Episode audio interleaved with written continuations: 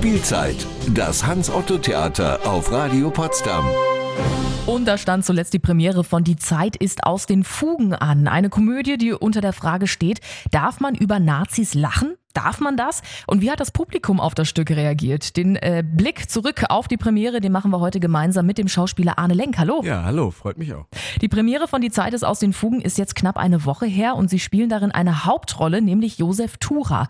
Was ist denn Josef Tura für ein Charakter und wo, in welcher Situation findet er sich in dem Stück wieder? Also man muss ihn, glaube ich, einordnen in die gesamte Geschichte. Also es spielt halt in, in Polen, in Posen, kurz vorm Einmarsch der Nazis. Und es ist eine äh, Theatertruppe in der Provinz halt.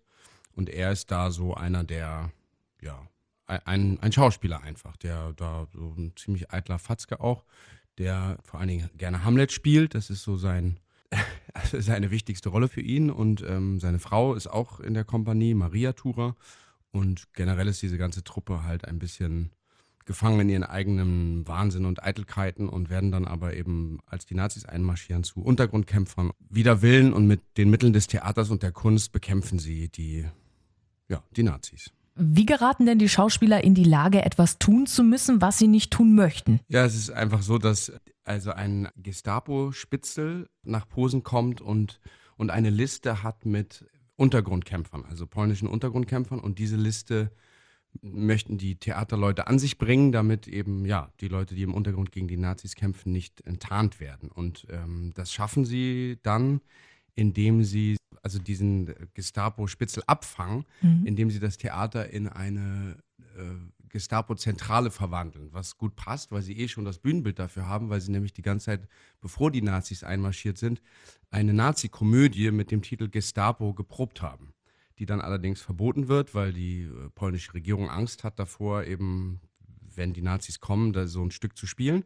Und sie haben aber noch das ganze Bühnenbild und die Kostüme und das passt dann halt wie Faust aufs Auge und sie können dann diese ganze Ausstattung benutzen, um den Gestapo-Spitzel hinters Licht zu führen und ihm diese Liste abzunehmen. Mit ihrer Kollegin Nadine Nollau haben wir letzte Woche vor der Premiere über das Stück gesprochen und sie hat gesagt, es gäbe sehr viele Jokes, obwohl die Geschichte ja einen ganz bitteren Hintergrund hat.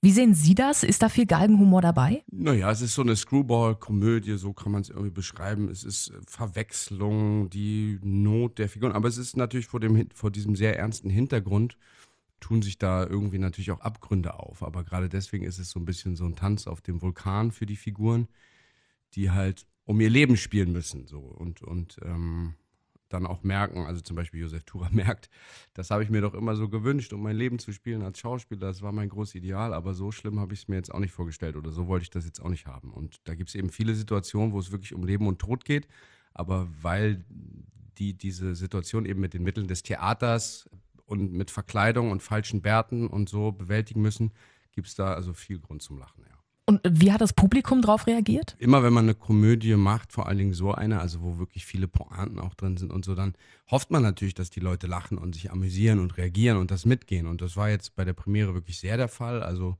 das hat großen Spaß gemacht, weil eigentlich von ziemlich von Anfang an die Leute sehr mitgegangen sind und gelacht haben. In Gesprächen hinterher, ja, also da war jetzt niemand empört darüber, dass man sich dem Thema so nähert. Generell war es während der Proben halt eine Gratwanderung zu gucken, klar, das soll lustig sein, das soll unterhaltsam sein, aber man darf nicht aus dem Auge verlieren, vor welchem Hintergrund das spielt. Aber das ist ja auch oft so bei guten Komödien, dass gerade dann, wenn es existenziell und ernst wird und man die Not der Figuren und der Akteure spürt, dass man umso mehr darüber lachen kann. Und bei der Premiere waren die Reaktionen der Zuschauer auf jeden Fall ein Indiz dafür, dass wir es nicht ganz schlecht gemacht haben. Für Sie ist dieses Stück ja auch was ganz Besonderes, denn Sie stehen zusammen mit Ihnen äh, oder mit einem Ihnen sehr nahen Menschen auf der Bühne. Möchten Sie verraten, wer das ist? Ja, mein Sohn Otis. Otis Wiggum spielt die Rolle des HJ-Pimps. Also der hat eine große Szene am Anfang des Stücks und wir sind eben zusammen auf der Bühne und später hat er auch noch eine, eine andere Szene. Und ja, das war was ganz Besonderes für uns, dass wir zusammen auf der Bühne stehen können, dass wir zusammen zum Theater fahren, zusammen proben, zusammen Text lernen. Also gerade wenn Endproben sind oder so, dann ist man natürlich sehr angespannt und so. Dann habe ich immer gesagt, jetzt äh, Papa braucht kurz Ruhe, ich, ich habe bald Premiere mit meinem Stück. Und dann hat er immer gesagt, nicht dein Stück, Papa, mhm. unser Stück, unser Stück. Also er hat das sich gleich einverleibt. Das war eigentlich gleich mehr sein Stück als mein Stück. Aber zu Recht, also er ist auch wirklich ein sehr begabter junger Mann und hat das auch ganz toll gemacht, finde ich. In die Zeit ist aus den Fugen stehen Arne Lenk und sein zwölfjähriger Sohn gemeinsam auf der Bühne. Das Stück ist heute, morgen und übermorgen Abend zu sehen. Es gibt noch Restkarten an der Abendkasse und das zum halben Preis, denn heute ist Theatertag. Spielzeit. Das Hans-Otto-Theater auf Radio Potsdam. Spielzeit. Das Hans-Otto-Theater auf Radio Potsdam. Ein Theater ist mehr als eine Bühne. Es ist ein Raum der Begegnung. Menschen treffen andere Menschen, treffen auf Themen und Sichtweisen. Das Theater bietet also nicht nur Schauspielern einen Raum, sondern auch Bürgern. Und das weiß die Potsdamerin Lucy Kraft zu schätzen. Frau Kraft hat eine Herzensangelegenheit, äh, dass sie unbedingt nach außen tragen möchte. Hallo, Frau Kraft. Ich freue mich, dass Sie sich für mein Projekt interessieren. Ja. Morgen Abend wollen Sie und einige andere im Hans-Otto-Theater etwas Neues vorstellen, nämlich die Mitbürger. Ist das eine neue Bürgerinitiative? Das ist auf jeden Fall eine Bürgerinitiative. Ne? Wir sind äh, erstmal jetzt fünf Bürger der Stadt Potsdam. Wir wollen uns einsetzen für ein schönes, gemeinsames Miteinander in dieser wunderschönen Stadt. Dann stellen Sie sich mal kurz vor, damit die Hörerinnen und Hörer auch wissen, wer Sie sind. Ja, ich bin ein bisschen aufgeregt jetzt. Ähm, ich bin Luzi Kraft. Ich bin Künstlerin, bildende Künstlerin, aber ich arbeite auch als Coach für Persönlichkeitsentwicklung. Ich sage mal, ich helfe Menschen in ihre Eigenverantwortung und Kraft zurückzufinden. ja, ist Zufall, dass ich jetzt auch Kraft heiße. Ne? Ohne Ihnen zu nahe treten zu wollen, Ihr Dialekt klingt jetzt aber nicht ganz nach Potsdam. Woher kommen Sie denn eigentlich? Ich bin zugezogen, aber ich fühle mich wohl in Brandenburg. Ja, ich bin quasi in der sächsischen Diaspora. Nee, ich fühle mich hier wohl. Ich habe ja auch meinen Mann hier in Potsdam kennengelernt. Hört man das so stark? Ne? Man denkt immer, man hat sich schon assimiliert, aber man hört es eben doch. Naja, ich komme aus Dresden, genau.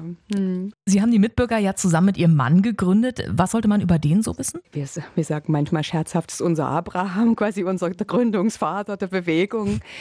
Ähm, gut, was kann man über Helmut sagen? Der ist Ingenieur.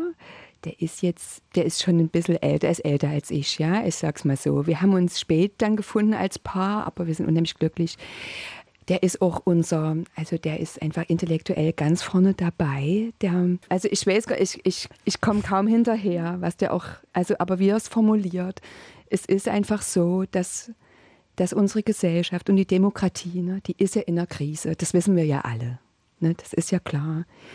Gut, aber was machen wir jetzt? Ne? Und wir haben uns eben entschlossen, was zu tun, gemeinsam mit den anderen Bürgerinnen und Bürger, Bürgern dieser Stadt.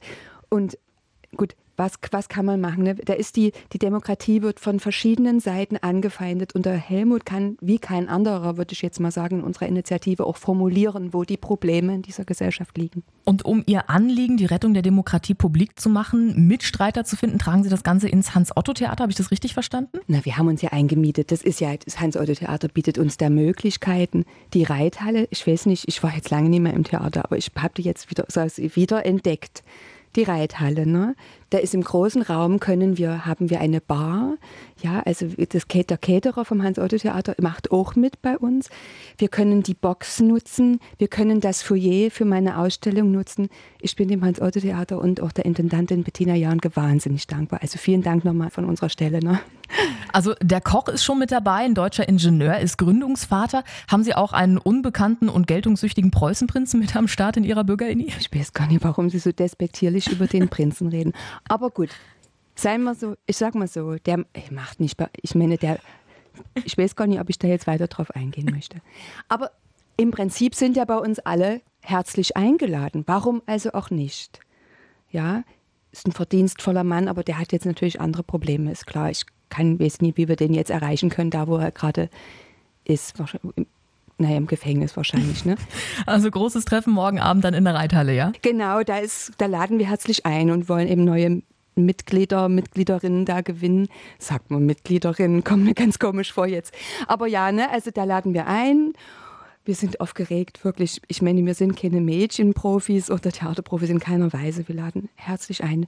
Kommen Sie zu uns. Es gibt noch Karten. Wir freuen uns. Ja, es gibt auch Nachfolgeveranstaltungen, weil äh, man muss sagen, das Interesse ist groß. Ja, dann danke, Frau Kraft, dass Sie bei uns waren und alles Gute dann für Ihre Initiative. Ich freue mich so, dass Sie sich interessiert haben. Ich hoffe, auch wir sehen uns dann an dem Abend. Ne?